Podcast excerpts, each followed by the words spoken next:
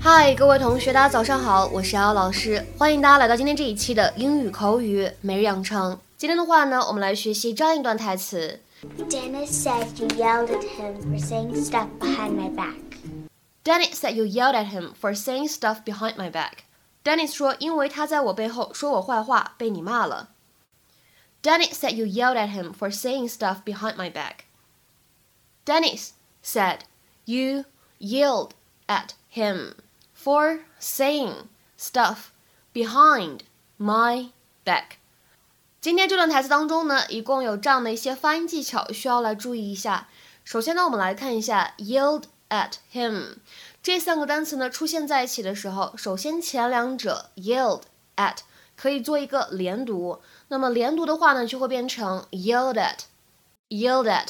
而这个 at 碰上了 him，我们呢可以有两种处理方法。如果呢你不强调末尾的这样一个介词宾语，你可以呢把它读成一个击穿，就会变成 Adam，Adam，Adam。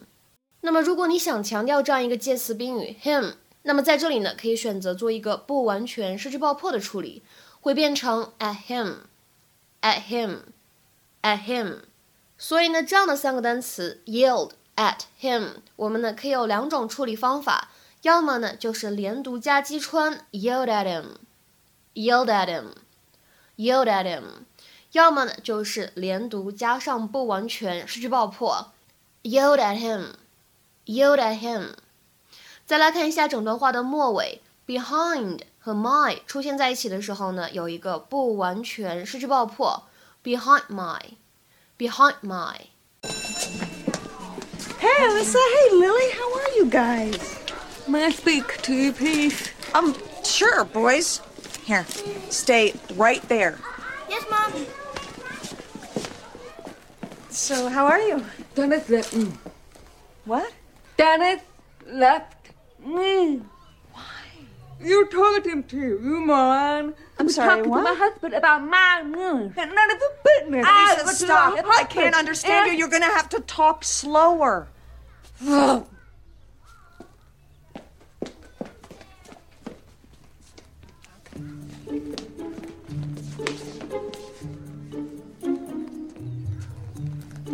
Dennis said you yelled at him for saying stuff behind my back.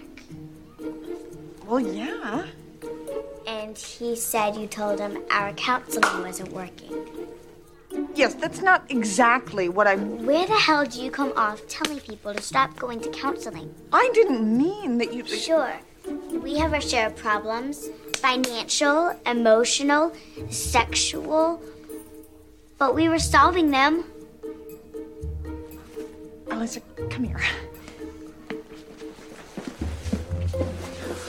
Are you sure you want to be saying these things in front of your daughter? Now you're telling me how to raise my daughter? Lily, we're coming back.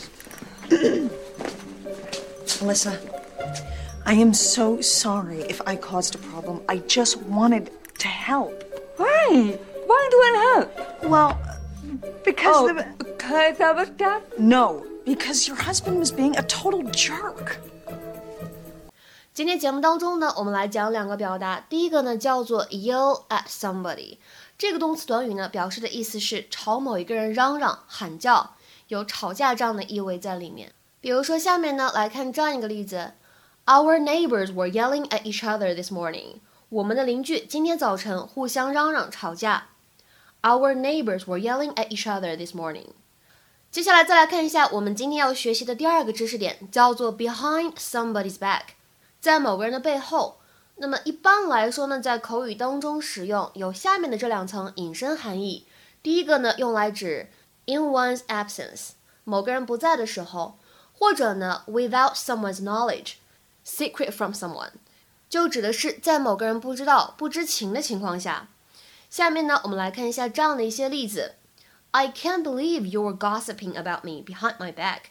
简直不敢相信你们居然在我背后议论我、八卦我。I can't believe you were gossiping about me behind my back. 那么再比如说第二个例子，Tom will be upset that we already made the decision behind his back.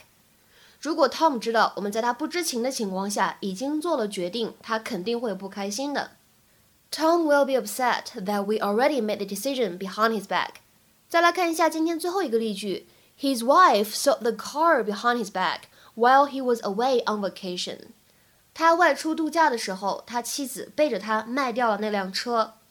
His wife sold the car behind his back while he was away on vacation。那么接下来呢，来看一下今天的翻译作业。I can't believe he's been arranging all this behind my back. I can't believe he's been arranging all this behind my back. 这样一句话应该是一个什么样的含义呢？期待各位同学的踊跃发言。我们今天节目呢就先讲到这里，拜拜。